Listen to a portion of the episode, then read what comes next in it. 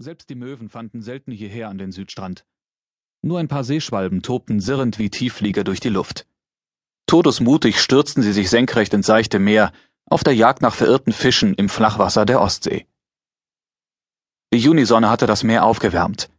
Nun war sie mit rotem Schweif darin versunken. Ihre Spuren waren am Horizont noch zu sehen, und nur langsam senkte sich die Dämmerung. Er liebte diese Stimmung und auch die Einsamkeit um diese Zeit im Süden der Insel Hiddensee. Vielleicht noch bis zum kleinen Leuchtturm Gellen verirrten sich dann Touristen. Die Hiddenseer selbst hatten sich längst in ihre Häuser zurückgezogen. Der Sonnenuntergang im Meer war für sie so gewöhnlich wie das Anschlagen der Wellen am Strand. Er hatte sein Fahrrad mit dem kleinen Anhänger mit an den Strand gezogen. Vorsichtig schaute er sich um, dass nicht doch noch der Naturparkwächter hier herumschlich, auf der Suche nach irgendwelchen Vogelnestern. Nur der nahe Leuchtturm warf mit jeder Umdrehung immer weiter den Lichtkegel in seine Richtung. Von der Sperre zum Nationalparkgebiet hatte er sechs Buhnen abgezählt. Hier zwischen der sechsten und siebten wartete er in die Ostsee. 15 Meter musste er ins Wasser gehen. Da stieß er auf den ersten Stein, der ungefähr einen halben Meter unter der Wasseroberfläche sanft vom Meerwasser umspült wurde. Grüne Algen hatten sich angeheftet und ließen ihre Arme mit der Strömung treiben. Wenn er mit seiner Kopflampe in die Wellen leuchtete, glitzerte die Oberfläche des Steins. Er tauchte seine Hände ins Wasser und strich damit über den Stein. Das Wasser hatte die Kanten abgeschliffen in den letzten 700 Jahren. Er ging zurück zu seinem Fahrrad und löste die Plane vom Hänger. Ein kleiner Kompressor mit zwei Schläuchen kam zum Vorschein. Ein wenig sah das Gerät aus wie ein Staubsauger. Damit konnte man Fundstücke am Meeresboden von Sand und Schlick freispülen. Außerdem lag ein Unterwassermetallsuchgerät in dem Wagen. Er hob beide Gerätschaften heraus, hängte sie sich über die Schultern und ging wieder ins Wasser. Dort schaltete er das Metallsuchgerät ein und setzte sich einen Kopfhörer auf. Nur ein leises Brummen war zu hören, während er mit der Sonde den Meeresboden abschwenkte.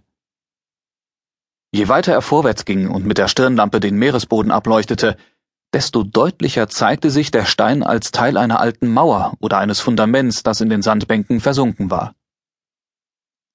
Plötzlich hörte er ein kurzes Klicken im Ohr.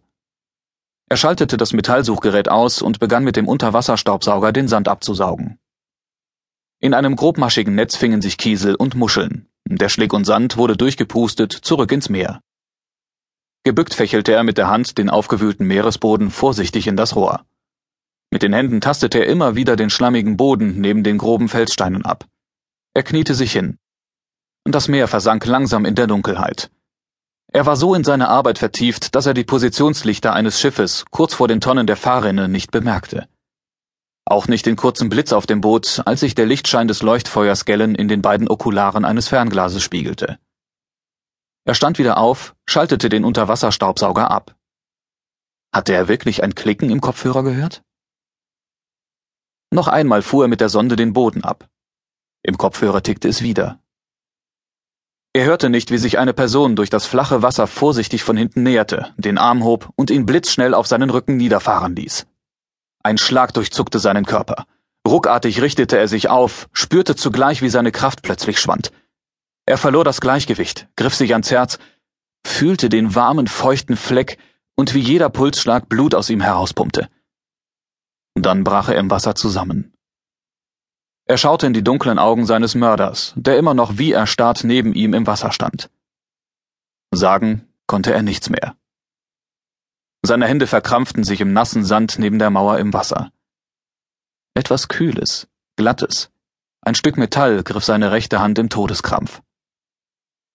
Als letztes schmeckte er das Salz der Ostsee. Wind kam auf, landeinwärts Stefan Rieder schaute auf die blühenden Heckenrosen. Sie hatten den schmalen Lattenzaun längst überwuchert. Eine Pferdekutsche mit gelber Plastikplane fuhr in leichtem Galopp vorbei über den brüchigen Beton des Wiesenweges. Ihr Ziel war der Hafen von Witte. In einer Viertelstunde würde die erste Fähre mit Touristen von Rügen einlaufen. Dann wäre es 9.15 Uhr. Nach der Kutsche konnte Stefan Rieder die Uhr stellen. Sie eilte seit Saisonbeginn zu Ostern jeden Morgen ihrem Ziel entgegen. Immer zur gleichen Zeit. Ob bei Sonne, Sturm oder Regen. Egal.